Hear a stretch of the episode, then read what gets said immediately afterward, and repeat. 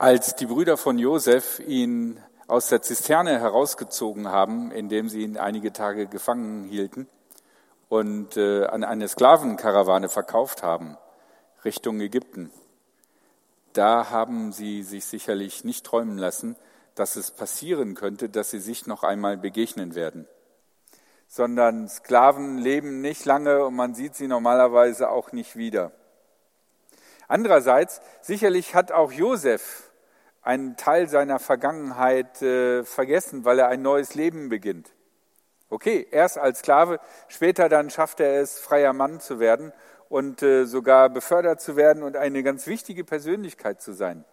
Aber allein die Lebenswirklichkeit, als Halbnomade durch die Wüsten ziehen, von Wasserloch zu Wasserloch und in einem aus Ziegenleder gefertigten Zelt zu wohnen, oder aber neben einer Pyramide zu wohnen in einem riesigen Tempel, das sind zwei Lebenswelten, das ist was vollkommen anderes. Und dann passiert das, was sowohl die Brüder wie auch Josef niemals im Leben geglaubt hätten. Es passiert das Unglaubliche. Josef begegnet seinen Brüdern wieder. Es kommt eine mehrjährige Hungersnot und nur aufgrund der weisen Politik von Josef gibt es in Ägypten noch genügend zu essen. Und von überall her kommen hungernde Menschen, um Ägypten Korn einzukaufen. Und in Ägypten gibt es noch genügend, dass man sich leisten kann, dieses Korn auch zu verkaufen. Und diese Hungersnot tritt auch in der Levante auf. Und so kommt es, dass die Familie von Josef all ihr Habe und Gut, was man verkaufen kann und in Geld umsetzen kann, zusammenkratzt und in einer Karawane Richtung Ägypten zieht, um Korn zu kaufen. Und dort entdeckt Josef dann unter all den hungernden Menschen auf einmal seine Brüder. Und sie sind ihm völlig ausgeliefert. Wenn er jetzt ein paar Wachen Bescheid sagen würde, hier glaubt euch die mal, geht damit in einen Verhörungsraum und macht mit denen das, was wir immer so gerne machen, da würde keiner nörgeln und meckern. Keiner würde sagen, wie kommst du auf diese Idee, das ist aber ungerecht oder unfair oder so. Und wenn Josef dann noch den Leuten, den Soldaten erzählen würde, was diese Männer mit ihm angestellt haben, dann würden sie vielleicht sogar noch sagen, ja, das ist genau richtig. Blut um Blut das muss bezahlt werden. Er ist der Befehlshaber. Seine Brüder sind irgendwelche dahergelaufenen, verdreckten Nomaden. Niemand würde ihn hindern können oder hindern wollen. Aber es kommt ganz anders. Im äh, ersten Buch Mose heißt es, da konnte Josef nicht länger an sich halten. Er schickte alle Ägypter aus dem Raum. Kein Fremder sollte dabei sein, wenn er sich seinen Brüdern zu erkennen gab. Als er mit ihnen allein war, brach er in Tränen aus. Er weinte so laut, dass die Ägypter es hörten, und bald wusste der ganze Hof des Pharao davon. Ich bin Josef, sagte er zu seinen Brüdern. Lebt mein Vater noch? Aber sie brachten kein Wort heraus. So fassungslos waren sie. Er rief sie näher zu sich und wiederholte, ich bin Josef, euer Bruder, den ihr nach Ägypten verkauft habt. Erschreckt nicht und macht euch keine Vorwürfe deswegen. Gott hat mich vor euch her nach Ägypten gesandt, um viele Menschen am Leben zu erhalten. Er kann mit ihnen machen, was er will, aber er erbarmt sich über seine Brüder und vergibt ihnen. Wie kommt er dazu? Und wie schafft er das? Und warum begegnet er ihnen so milde? Und damit komme ich zu meinem ersten von drei Gedanken. Vergebung ist die Tür zur Zukunft. Wir alle haben in unserer Biografie Momente der Schuld. Wir werden schuld an anderen und andere werden an uns schuldig. Und die Frage ist, wie gehen wir damit um? Nun, wenn es einmal passiert ist, ist es passiert. Es ist Vergangenheit. Und die entscheidende Frage ist, wird diese Vergangenheit Einfluss auf unsere Zukunft haben? Wird sie so viel Einfluss auf unsere Zukunft haben, dass sie unsere Zukunft einschränken wird, blockieren wird, wir vielleicht sogar in der Vergangenheit stehen bleiben. Gedanken von Selbstmitleid, Rache, Vergeltung, Klage, das sind Gedankengänge, die uns festhalten können in der Vergangenheit, in dem, was geschehen ist. Und oft halten sie uns fest. Vergebung hingegen kann uns eine Tür öffnen, die Tür in die Zukunft. Vergebung ist die Tür, durch die wir hindurchgehen können, um in die Zukunft zu gehen. Und das bedeutet nicht, dass all unsere Verletzungen und das, was uns passiert ist, weg ist. Es ist immer noch da, es schmerzt vielleicht immer noch. Aber wir halten nicht mehr an dem fest, sondern können sozusagen uns nach vorne bewegen. Es bedeutet auch nicht, dass die Verletzungen geheilt sind, sondern es bedeutet, dass wir in einen Heilungsprozess eintreten können. Wenn wir durch die Tür der Vergebung in die Zukunft gehen, haben wir bessere Chancen, einen neuen Weg für unser Leben zu finden.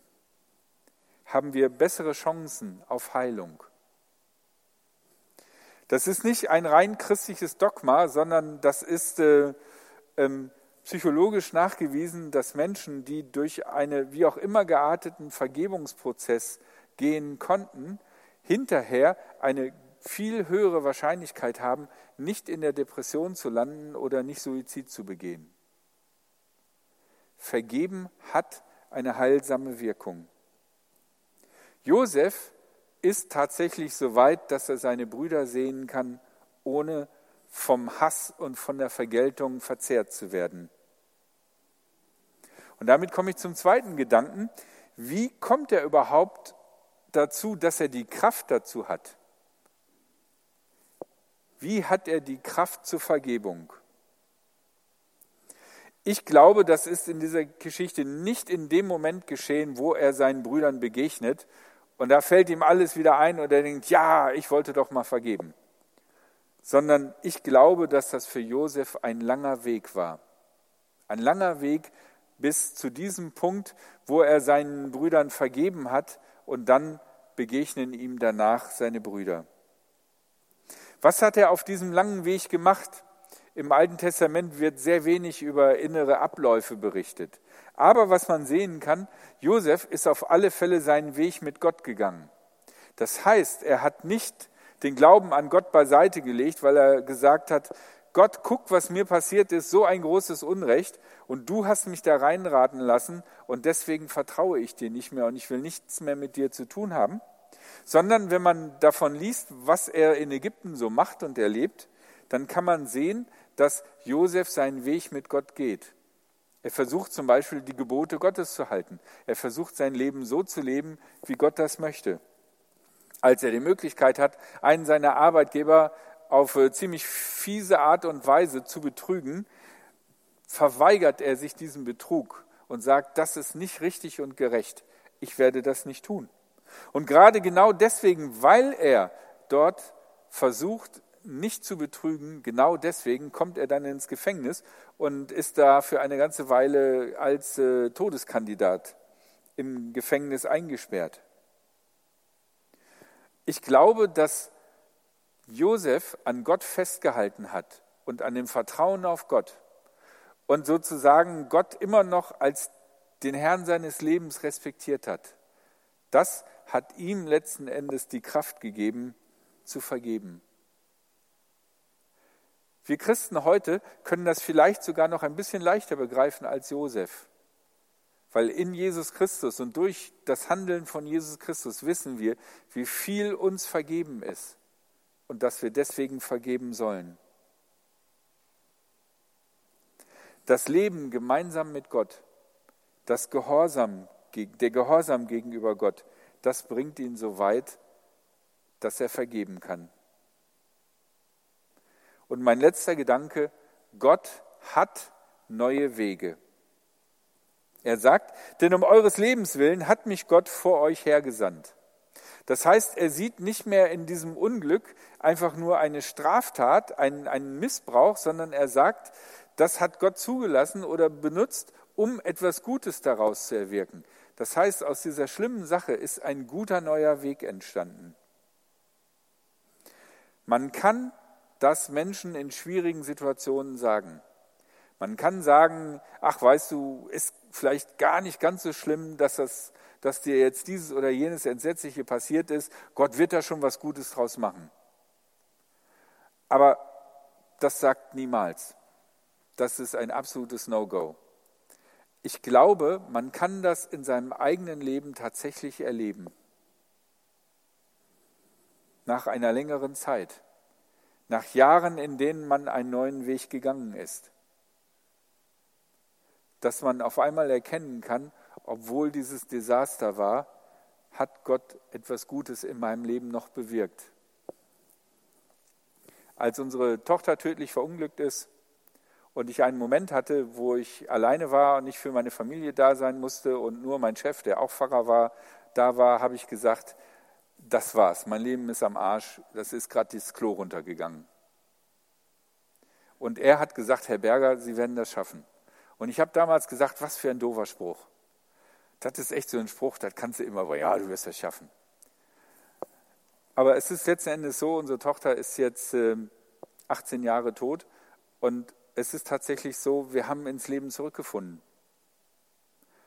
Und deswegen traue ich mich das zu sagen, ich glaube, auch in schwierigen Situationen kann es sein, dass wir ein Leben finden, dass wir mit Gottes Kraft ein Leben finden, dass Gott uns unseren Weg geht.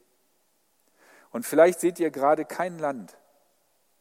Vielleicht seid ihr gerade in einer Situation oder es ist in eurer längeren Vergangenheit etwas geschehen, von dem ihr denkt, äh, wenn das nicht geschehen wäre, könnte mein Leben laufen. Aber jetzt bin ich am Arsch und bei mir läuft mein Leben nicht mehr. Ich persönlich bin aufgrund der eigenen Erfahrungen überzeugt, dass wir in Gott eine Zukunft haben. Allerdings glaube ich nicht, dass uns das in den Schoß gelegt wird durch ein kleines Gebet, sondern ich glaube, wenn, dann ist es so wie bei Josef, der trotz allem diesen Weg mit Gott geht, der gegenüber Gott treu ist und der Gott gehorcht und der das tut, was Gott ihm vor die, vor die Füße legt. Und deswegen hat Josef die Kraft, als er dann plötzlich seinen Brüdern begegnet, zu sagen, ja, ihr habt mir etwas Böses antun wollen. Aber letzten Endes ist etwas Gutes herausgekommen und Gott hat jetzt etwas Gutes geschenkt, was euch letzten Endes zum Segen wird. Darum, was wir von Josef lernen können, als er mit seiner Vergangenheit konfrontiert wird, ist, unsere Vergangenheit bestimmt sehr, sehr viel von unserem Leben, von unserer Existenz auf alle Fälle. Aber ich glaube auch, dass wir nicht unserer Vergangenheit vollkommen hilflos ausgeliefert sind, sondern dass wir mit Gottes Kraft einen Weg gehen können, in dem etwas Neues entsteht. Darum möchte ich euch sagen, vertraut Gott. Es gibt Möglichkeiten. Damit bin ich am Ende meiner Predigt. Und ähm, es gibt die Gelegenheit für Gebet, nämlich die Waltraud und der Reinhard, die da so in der Mitte sitzen. Die sind bereit, für euch zu beten und mit euch zu beten. Und das werden sie drüben auf der Paulussaal-Empore machen. Das heißt, wenn ihr, unter, wenn ihr äh, rausgeht aus dem Kirchraum auf die andere Seite, ähm, da in die Richtung, hat es eine Tür auf der Empore und dort stehen die beiden und haben Zeit, mit euch gemeinsam zu beten. Nehmt euch ruhig die Zeit, seid mutig, ihr müsstet dafür aufstehen. Könnt ihr ja gleich beim nächsten Lied ganz unauffällig machen oder so, so tun, als wenn ihr einfach nur so. Genau. Und ähm, falls die Tür auf der anderen Seite zu ist, liegt es daran, dass sie gerade mit jemandem beten. Und das Lied, was wir jetzt hören, heißt wie ein Fest nach langer Trauer und das beschreibt die Großartigkeit äh, wenn man durch Vergebung wieder zueinander findet. Und äh, vielleicht sind einige von den Bildern, die in diesem Lied drin sind, die Bilder, die Josef und seinen Brüdern äh, durch den Kopf gegangen sind.